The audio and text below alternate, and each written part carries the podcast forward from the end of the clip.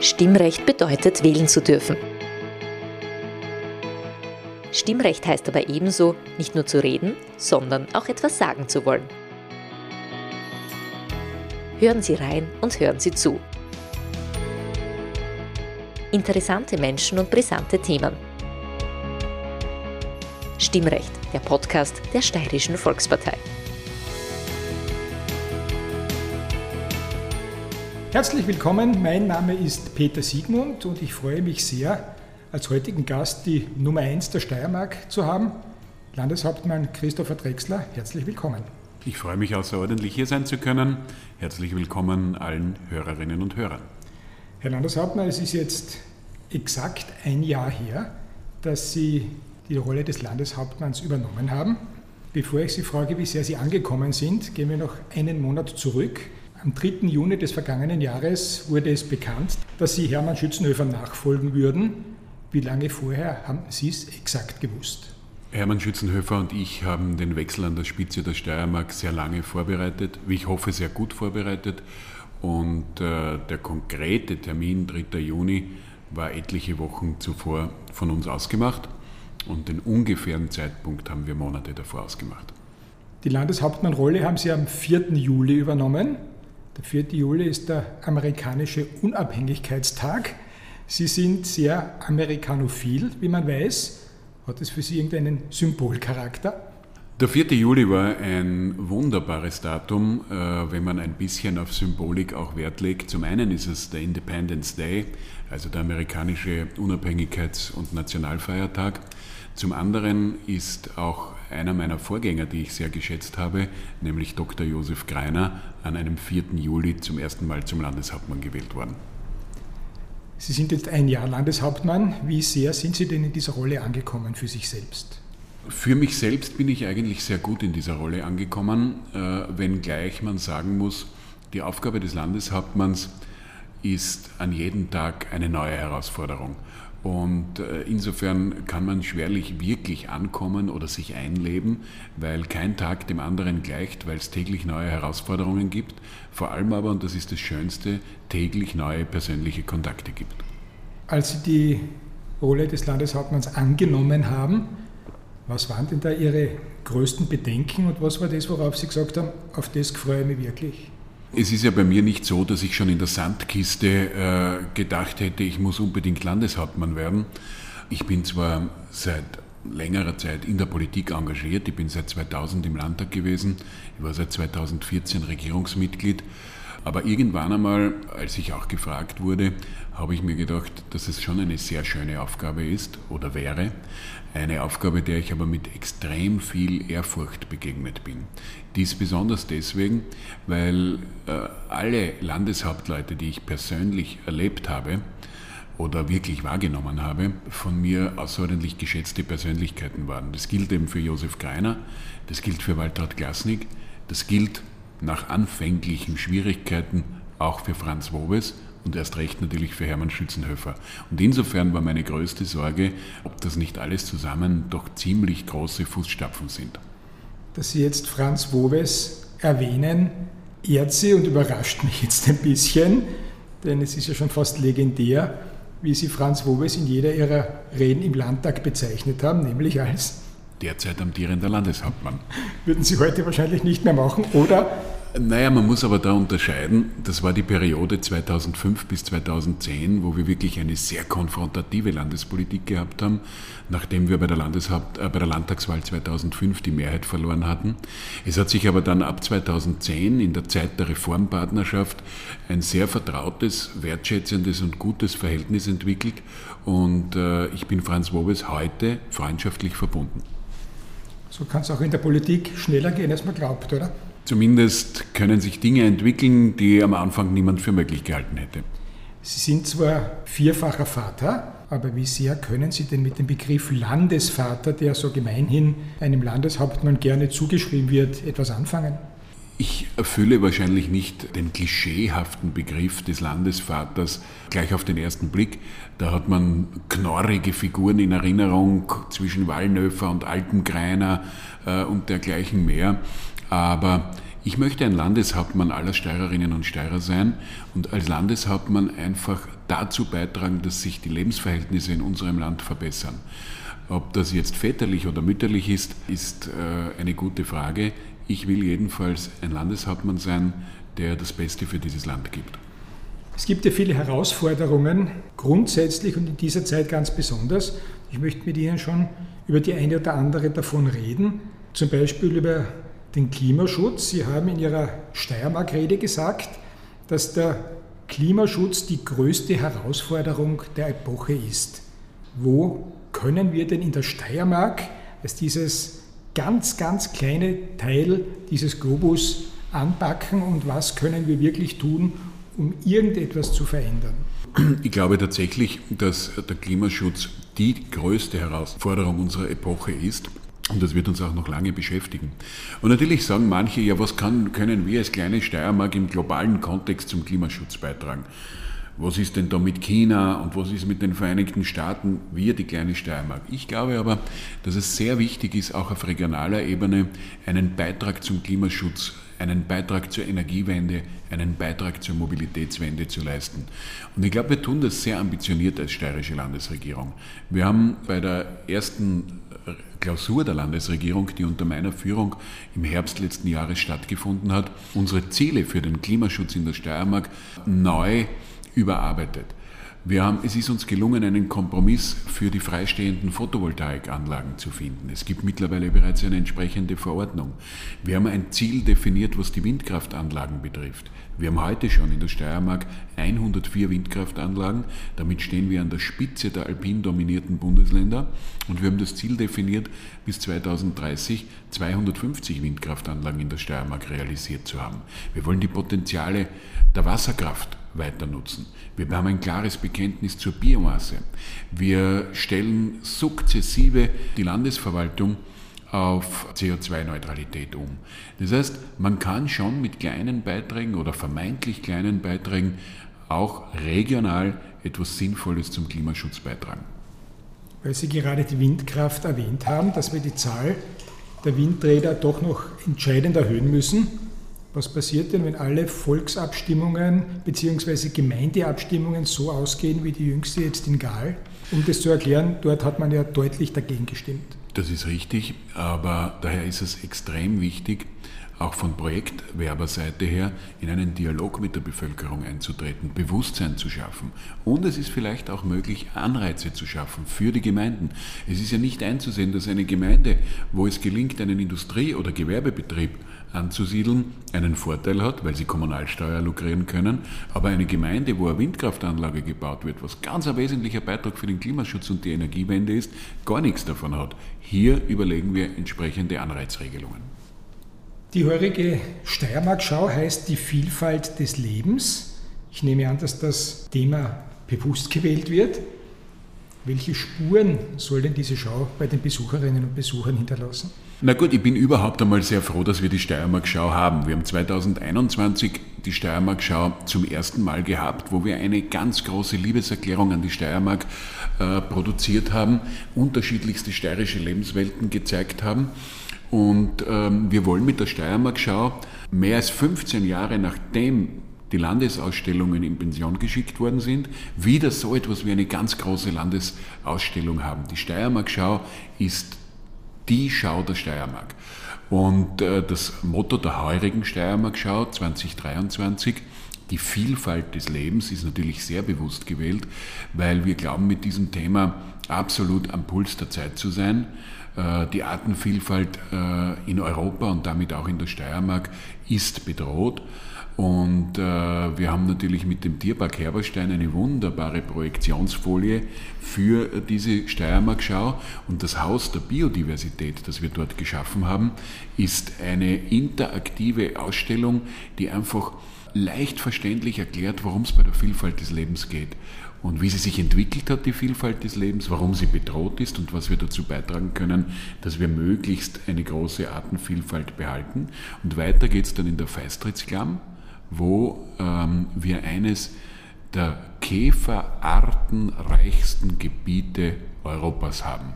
Und das ist einmal was Spannendes. wusste ich nicht. Äh, wie schaut das aus? Wie kann man die Käfer dort präsentieren, anschauen? Meine, ist das eine, die Tatsache, dass es so ist, ist das eine. Was kann man da optisch bieten? Naja, man kann das Naturschauspiel Feistrittsklamm äh, durchwandern und im Haus der Biodiversität werden die einzelnen Käferarten auch vorgestellt und wird auch erklärt, warum einzelne Käfer nur dort vorkommen und dergleichen mehr. Also wirklich eine spannende Geschichte. Jetzt ist das Wetter endlich ein bisschen besser geworden. Das Frühjahr war ja ein wenig verregnet, könnte man sagen. Also es ist eigentlich ein guter Zeitpunkt, einen Ausflug nach Herberstein zu machen. Ein weiteres Thema unserer Tage, nicht nur unserer Tage, sondern der näheren und weiteren und sehr fernen Zukunft ist die Pflege, ist das Spitalswesen. Es ist ja jüngst ein großer Wurf gelungen, dass man die Spitalsreform auf Schiene gebracht hat. Tatsache ist nach wie vor, dass das Personal fehlt bei Ärzten und bei Pflegern. Wie schaut es denn aus? Was können wir in der Steiermark tun? Was können wir erwarten? Was können sich die Menschen erwarten, dass die Regierung, die Politik dagegen wirklich tun kann? Ist das möglich? Naja, ich bin sehr froh, dass wir äh, vor kurzem ein großes Doppelpaket präsentieren konnten, um eine flächendeckende Gesundheitsversorgung äh, qualitätsvoll auch für die Zukunft garantieren zu können. Was haben wir vorgestellt? Zum einen Strukturanpassungen in den steirischen Spitälern. Es gibt immer mehr Spezialisierung, es gibt medizinischen Fortschritt. Wir müssen die einzelnen Häuser besser aufeinander abstimmen, damit für die Ärztinnen und Ärzte und alle anderen eine Dienstplansicherheit herrscht, dass wir nicht immer irgendwo äh, in die Defensive geraten, daher ein offensives Paket für die steirischen Spitäler. Ich habe heute in der Zeitung gelesen, in einer Regionalzeitung, LKH Weiz erfährt durch Reformaufwertung. Das ist völlig richtig, ein offensiver Zugang zu den Dingen. Und gleichzeitig haben wir ein Personalpaket geschnürt. Wir haben 130 Millionen Euro in die Hand genommen und das ist ja nicht einmal 130 Millionen, wenn wir ein Gehaltsschema verbessern, sondern das ist 130 Millionen pro Jahr, die wir in die Hand nehmen, um attraktiver Arbeitgeber zu sein, um Ärztinnen und Ärzte für die steirischen Spitäler zu gewinnen, um Pflegekräfte für die steirischen Spitäler zu gewinnen. Und ich glaube, dass das äh, ein guter Weg ist, ein richtiger Ansatz ist, weil man hat ja manchmal, wenn man Zeitung liest oder, oder, oder selber Wahrnehmungen hat, den Eindruck, wir haben einen Ärztemangel in dem Sinn, dass wir heute weniger Ärzte haben als früher. Tatsache ist, vor circa 20 Jahren hatten wir 5400 Ärztinnen und Ärzte in der Ärzteliste in der Steiermark. Heute sind es über 6700. Das sind mehr als 20 Prozent mehr. Das heißt, eigentlich geht es darum, die Ärztinnen und Ärzte wieder verstärkt versorgungswirksam werden zu lassen und Anreize zu schaffen, dass sie auch in den Spitälern arbeiten. Kleiner Themenwechsel. Der Verkehr vor nicht allzu langer Zeit ist nach 15 Jahren der erste Zug, zwar sehr provisorisch, aber trotzdem, durch den Choralmtunnel gefahren. Sie waren dabei, glaube ich, oder? Ja. A, was war das für ein Gefühl? Ist das romantisch? Ist das was, wo man sagt, das ist unglaublich, dass ich das jetzt erleben darf? Oder dass das Wahrheit geworden ist? Und vor allem, was bedeutet das jetzt? Ist das Hoffnungsschimmer? Ist das mehr als Hoffnungsschimmer? Ist das Scheinwerfer am Ende des Tunnels im wahrsten Sinne des Wortes? Wie würden Sie es denn interpretieren? Also erstens, es war ein bewegender Moment. Und zwar emotional bewegend. Er war nicht nur bewegend, weil wir im Zug gefahren sind. Zweitens, romantisch ist eine Tunnelbaustelle eher nicht. Gut, ich habe bewegend gemeint, schlecht, schlecht kommuniziert. Sollte mir nicht passieren, ist aber so. Bewegend, aber, das habe ich nein, gemeint. Es war ein sehr schöner, es war, ein, ein, es war wirklich ein schönes Erlebnis. Äh, natürlich, ab 2025 werden Züge mit 250 km/h durch diesen Kolmtunnel fahren. Wir sind mit 30 bis 40 km/h im Dieseltriebwagen gefahren. Aber dennoch, es war, war sehr interessant, die ganze Infrastruktur kennenzulernen, auch die beiden Bahnhöfe, die noch im Bau sind, äh, St. Paul äh, im Lavantal und äh, Groß St. Florian, Bahnhof Weststeiermark auf, auf der steirischen Seite. Dieses Projekt ist von entscheidender Bedeutung. Mit der neuen Südbahn insgesamt und derzeit eben mit dem Kolmtunnel entsteht eine neue Perspektive für den ganzen Süden Österreichs. Hier wird es wirtschaftliche Dynamik geben, hier wird es äh, Wohlstand geben. Die, die weststeirischen Gemeinden haben ja hier bereits eine eigene Entwicklungsgesellschaft gegründet, um, um diese Entwicklung auch tatsächlich mitzunehmen. Hier ist im richtigen Moment die gesamte Infrastruktur für den Süden Österreichs neu auf Schiene gebracht worden, buchstäblich. Aber es braucht natürlich noch die Fertigstellung des Semmering-Basistunnels und es braucht dann auch noch den einen oder anderen Lückenschluss, damit dieses Gesamtkunstwerk völlig fertig ist.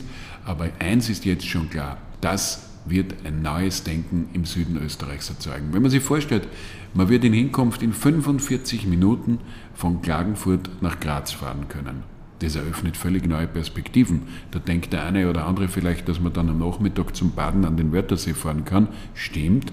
Aber da wird es viel mehr an Austausch geben, da wird es viel mehr an neuen Lebensmodellen geben und vor allem an wirklicher wirtschaftlicher Dynamik und Wohlstand. Wie groß ist Ihrer Meinung nach das Versäumnis, dass diese neue, vielleicht fast visionäre Bahnverbindung beim Flughafen Graz zwar vorbeifährt, aber dort nicht stehen bleibt? Das nehme ich noch nicht zur Kenntnis, sage ich ganz ehrlich. Es wäre ja ein Schildbürgerstreich, wenn wir eine der modernsten Verkehrsachsen äh, Europas direkt am Flughafen Graz vorbeiführen, buchstäblich einen Steinwurf entfernt und dort keine Haltestelle zusammenbringen. Da ist für mich das letzte Wort noch nicht gesprochen und wir werden hier weiter mit äh, der Bundesregierung und den ÖBB im Gespräch bleiben und ich hoffe auch zu einer Lösung kommen. Jetzt möchte ich mit Ihnen ein bisschen über die Politik im Allgemeinen sprechen, über Ihre Gedanken zur Politik. Aktuell bekommen die Menschen dieses Landes immer mehr das Gefühl, dass sie von der Politik nicht wirklich wahrgenommen werden. Können Sie diese Menschen verstehen? Und sollte das der Fall sein, dass Sie sie verstehen, was kann man denn dagegen tun von Ihrer Seite aus? Ich glaube, die Analyse ist völlig richtig. Es gibt viele Menschen in unserem Land, die sich mit ihren Sorgen und äh, Befürchtungen von der Politik nicht nur nicht ernst genommen, sondern gar nicht wahrgenommen fühlen. Hier müssen wir entgegensteuern. Ich bin im letzten Jahr sehr viel im ganzen Land unterwegs gewesen und habe unzählige Gespräche mit Steirerinnen und Steirern geführt. Es ist schon einmal wichtig zuzuhören. Es ist wichtig zu signalisieren, wir nehmen diese Sorgen ernst. Wir nehmen die Unsicherheit, die es gibt, wahr und äh, es muss täglich das Ziel sein, eigentlich von jedem, der in der Politik Verantwortung hat, dass man sich bemüht, die Sorgen ernst zu nehmen, aufzuklären, Probleme zu lösen und vor allem Perspektive und Zuversicht zu vermitteln. Ich glaube, das ist in unserer krisenbehafteten Zeit sehr wichtig. Ist oder wäre es nicht auch wichtig, den Menschen zu vermitteln, uns sind die Leute wichtig und nicht unsere eigene Befindlichkeit, die Parteibefindlichkeit. Ich meine jetzt in erster Linie einmal die Zusammenarbeit, unter Anführungszeichen möchte ich ja sagen, im Bund. Wenn man die Zusammenarbeit in der Steiermark ansieht, schaut es ja ganz anders aus. Würden Sie die Zusammenarbeit Ihrer Partei mit der SPÖ als sowas wie die Antithese zu dem bezeichnen, was im Bund passiert? Ich glaube, dass die Menschen von Regierungen erwarten, dass sie arbeiten. Wir, die Steiermärkische Landesregierung, sind eine Regierung, die nicht nur arbeitet, sondern die zusammenarbeitet, weil wir ein vertrauensvolles Verhältnis haben, weil wir vertrauensvoll gemeinsam an der Lösung der Probleme arbeiten. Das zeichnet diese schwarz-rote Regierung schon aus und ich glaube daher auch, dass schwarz-rote Regierungen eine große Gestaltungskraft entfalten können. So gesehen ist es ein bisschen eine Antithese zum Bund, wenngleich ja die Zusammenarbeit zwischen ÖVP und Grünen sehr gut begonnen hat. Dann kam die Pandemie, dann kam, äh, kamen alle möglichen Entwicklungen, die die Regierungszusammenarbeit belastet haben.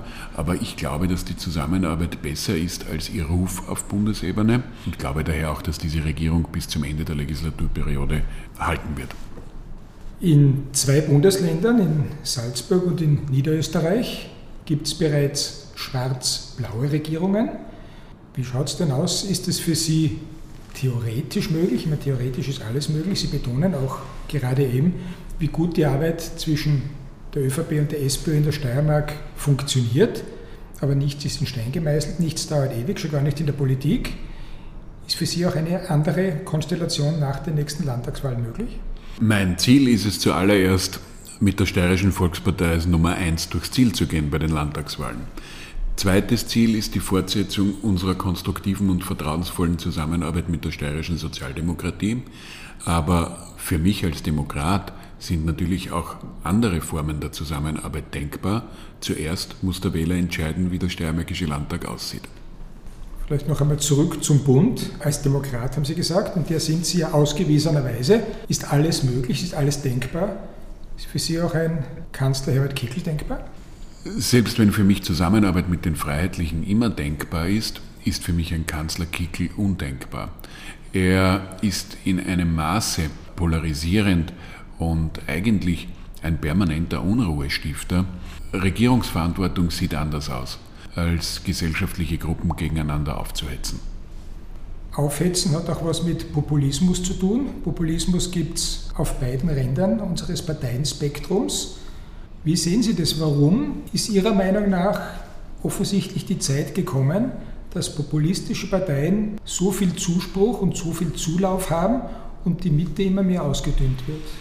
In einer Zeit, die äh, den Menschen einfach viel abverlangt, denken wir an Corona, denken wir an den Krieg, denken wir an die Teuerung, ist die Mitte außerordentlich gefordert, mit vernünftigen Antworten Perspektive zu geben. Und möglicherweise haben wir alle miteinander, SPÖ, Grüne, ÖVP, NEOS, es nicht verstanden, diese, diese Perspektive zu geben. Dann ist äh, das Feld für Populisten bereitet und äh, mache wenig Unterschied zwischen den Linkspopulisten von der KPÖ und den Rechtspopulisten von der FPÖ. Sie servieren einfache und einfachste Antworten, die scheinbar funktionieren könnten, aber eben nur scheinbar. Und insofern ist es unsere Aufgabe, Perspektive zu schaffen, Hoffnung und Zuversicht zu geben und mit vernünftiger Regierungsarbeit zu überzeugen. Das ist von Ihrer Warte aus durchaus verständlich und das klingt auch sehr gut, wenn ich das jetzt einmal so sagen darf. Aber was denken Sie sich, wenn Sie das Landtagsergebnis in Salzburg anschauen und dort hat die KPÖ einen Sprung von, damit ich jetzt nicht ganz falsch bin, glaube ich, unter 1 auf 11,4 oder so irgendwie. Also war sehr schlecht in der Schule in Mathematik, aber unfassbare Prozentzahl, die sind ja nicht um, um 60, die sind, die sind ja unfassbar, die sind explodiert. Und Sie sagen jetzt, äh, die bieten Lösungen an, aber die offensichtlich dann nicht umsetzbar sind, wie Sie gesagt haben. Aber was bedeutet das jetzt für, die, für Ihre Strategie oder für die Strategie der angestammten oder der arrivierten Parteien? Die KPÖ in Salzburg ist natürlich bemerkenswert, aber wir sind ja in der Steiermark dieses Phänomen schon eine längere Zeit gewöhnt. Bemerkenswert finde ich nur, dass die KPÖ in Salzburg von vornherein gesagt hat, sie will gar keine Probleme lösen, weil sie wollen in keine Regierung. Also das ist für mich schon ein interessanter Ansatz von Politik, wenn ich eigentlich nur der Kommentator von außen sein will und alles besser wissen will, aber nicht Verantwortung übernehmen will. Was uns ausmacht, was die Steirische Volkspartei ausmacht und was auch meinen Zugang zur Politik ausmacht, ist der unbedingte Willen, Verantwortung zu übernehmen, zu gestalten, zu regieren. Das ist der beschwerlichere Weg, als von der Oppositionsbank aus alles besser zu wissen. Auch wenn Sie vielleicht sagen werden, andere Parteien sind für mich nicht so wichtig. Für mich zählt die ÖVP, aber ich frage Sie jetzt trotzdem, weil ja um die Landeshauptstadt geht und weil wir gerade über die Kommunisten gesprochen haben, die in Salzburg absolut keine Regierungsverantwortung übernehmen wollten und wollen. Die KPÖ in Graz hat das gewollt. Man hat anfangs gesagt, das kann überhaupt nicht funktionieren. Schauen wir uns das einmal an. Jetzt läuft das doch schon eine Zeit lang. Wie sehen Sie denn die Regierung der Kommunistischen Partei mit der Koalition in der Landeshauptstadt Graz? Für das Land Steiermark ist die Landeshauptstadt Graz immer ein ganz wesentlicher und natürlicher Partner in vielen Bereichen. Wir müssen ja zusammenarbeiten und daher reiche ich auch der Landeshauptstadt Graz und ihrer Regierung die Hand zur Zusammenarbeit. Ich muss aber auf der anderen Seite schon sehen, dass, äh, wenn ich mir das Verkehrschaos und Baustellenchaos in Graz ansehe, wenn ich mir ansehe, wie leichtfertig hier Budgetentscheidungen äh, gefällt werden, dann würde ich mir ehrlich gesagt ein bisschen mehr Professionalität in der Grazer Stadtregierung wünschen. Im Interesse der Grazerinnen und Grazer und im Interesse einer guten, tragfähigen Partnerschaft zwischen dem Land Steiermark und der Stadt Graz. Graz ist zwar Ihre Geburtsstadt, wenn ich richtig informiert bin. Graz ist die Stadt, wo Sie Ihren Dienstort haben, wo Sie als steirischer Landeshauptmann ziemlich viel draußen unterwegs sind. Aber wohnen tun Sie seit einer geraumen Zeit nicht mehr in Graz. Sie wohnen in Passeil. Seit wann jetzt? Wir sind ziemlich genau vor drei Jahren nach Passeil gesiedelt. War das für Sie klar und bedingungslos, dass Sie das machen, oder haben Sie sich da schon ein bisschen Gedanken gemacht, wie tut sich der Christopher Drechsel am Land? Na, also meine Frau und ich haben mehr als ein Jahr einfach ein Haus mit einem Garten gesucht in Graz und in alle Richtungen rund um Graz. In Passeil haben wir uns konkret in eine Liegenschaft verliebt nachgerade. Glücklicherweise ist es dann auch gelungen, sie kaufen zu können und wir fühlen uns sehr wohl in Passeil. Äh, das ist nämlich eine wunderbare Gegend, das Almenland. Passeil ist eine wunderbare Gemeinde, die eine exzellente Versorgungsinfrastruktur hat. Äh, ich schätze dort einiges. Man ist gleich auf der Teichholm, dort kann man im Winter Skifahren, im Sommer wandern. Wir haben exzellente Gast- und Wirtshäuser rundherum. Wer Basel noch nicht so gut kennt, sollte unbedingt mal kommen. Wenn man sich jetzt den Christopher Drexler, den Landeshauptmann, vorstellt, wenn er mal ein Wochenende, eines der drei im Jahr, wo er keine Termine hat, falls drei sein, ich weiß es nicht, wo er zu Hause ist. Manchmal habe ich den Eindruck, es sind keine drei. Ne? Ich glaube es Ihnen aufs Wort, aber vielleicht sind Sie das eine oder andere Mal doch einmal einen schönen Tag zu Hause. Sie haben einen Garten. Arbeiten Sie dort im Garten oder machen Sie was oder haben Sie sowas wie einen grünen Daumen? Äh, ist es so, dass Sie sagen, eigentlich bin ich froh, wenn ich meine Ruhe habe und nichts höre? Wie ist der Christopher Drexler zu Hause? Wie ist der im Garten? Wie darf man sich das vorstellen? An einem solchen Tag bin ich natürlich sehr, sehr gerne im Garten und ich assistiere meiner außerordentlich talentierten äh, Frau sehr gerne bei der Gartenarbeit. Ähm, und dann gibt es schon ein paar andere sozusagen hausmännische Tätigkeiten. Hausmännisch? Was darf man sich darunter vorstellen? Naja, also, äh, was weiß ich, ich meine zum Beispiel der Geschirrspüler ist mein Revier. Ja. Ein- und ausräumen? Ja, selbstverständlich. Weil ich räume gern ein, ich mag aber nicht ausräumen. Also Dann Wäschwaschen gehört auch manchmal ja. dazu, zu den Obliegenheiten. Oder, äh, was weiß ich, sich um irgendwelche Dinge zu kümmern, was weiß ich, und wenn ich nur mit dem Auto meiner Frau tanken fahre, dann freut sie sich, wenn sie wieder nach Wien fährt. Wäschwaschen, das ist ja nicht unkompliziert, da kann man ja richtige Blödsinnigkeiten dabei machen. Ja, das tue ich aber seit vielen Jahren, um nicht zu sagen Jahrzehnten. Also da bin ich schon einigermaßen versiert, dass ich nichts mit der falschen Temperatur wasche. Sie sind quasi das, was man einen Berufspolitiker nennt. Sie haben Jus studiert, haben aber, glaube ich, nie einen anderen Beruf ausgeübt als den des Politikers, sind sehr, sehr früh in die Politik gekommen. Wenn Sie jetzt zurückschauen, Sie sind 52, das Leben irgendwie anders gelaufen wäre und es hätte es mit Ihnen gleich gut gemeint wie jetzt, was wäre denn der Christopher Drexler heute? Erstens einmal, ich habe einmal zwei, drei Jahre in einer Werbeagentur gearbeitet, oh, äh, parallel äh, zu allen politischen Aktivitäten. Zweitens, gerade in der Politik kann man ja nie planen, äh, wie sich die Dinge entwickeln. Und insofern äh, bin ich sehr froh, wie sie sich entwickelt haben.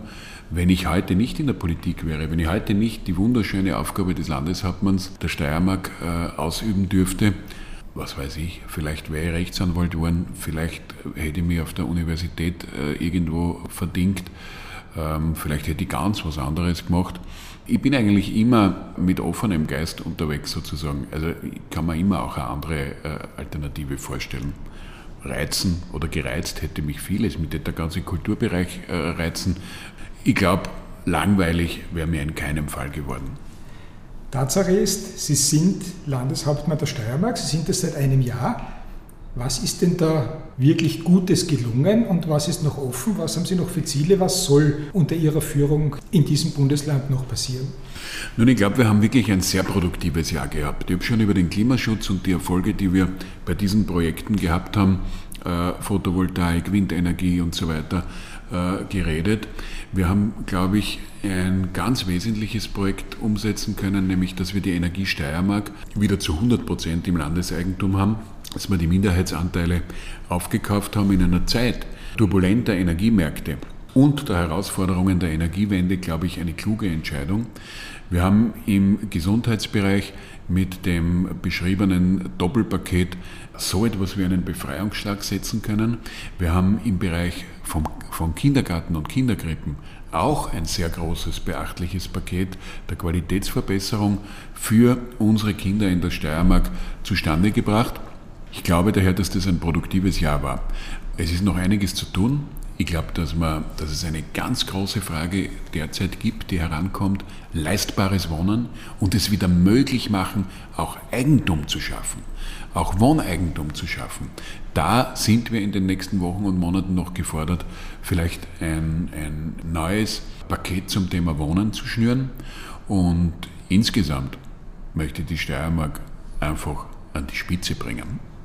Jetzt haben wir über sehr viele Themen gesprochen. Zum Abschluss eine Frage, die Sie wahrscheinlich am meisten bewegt.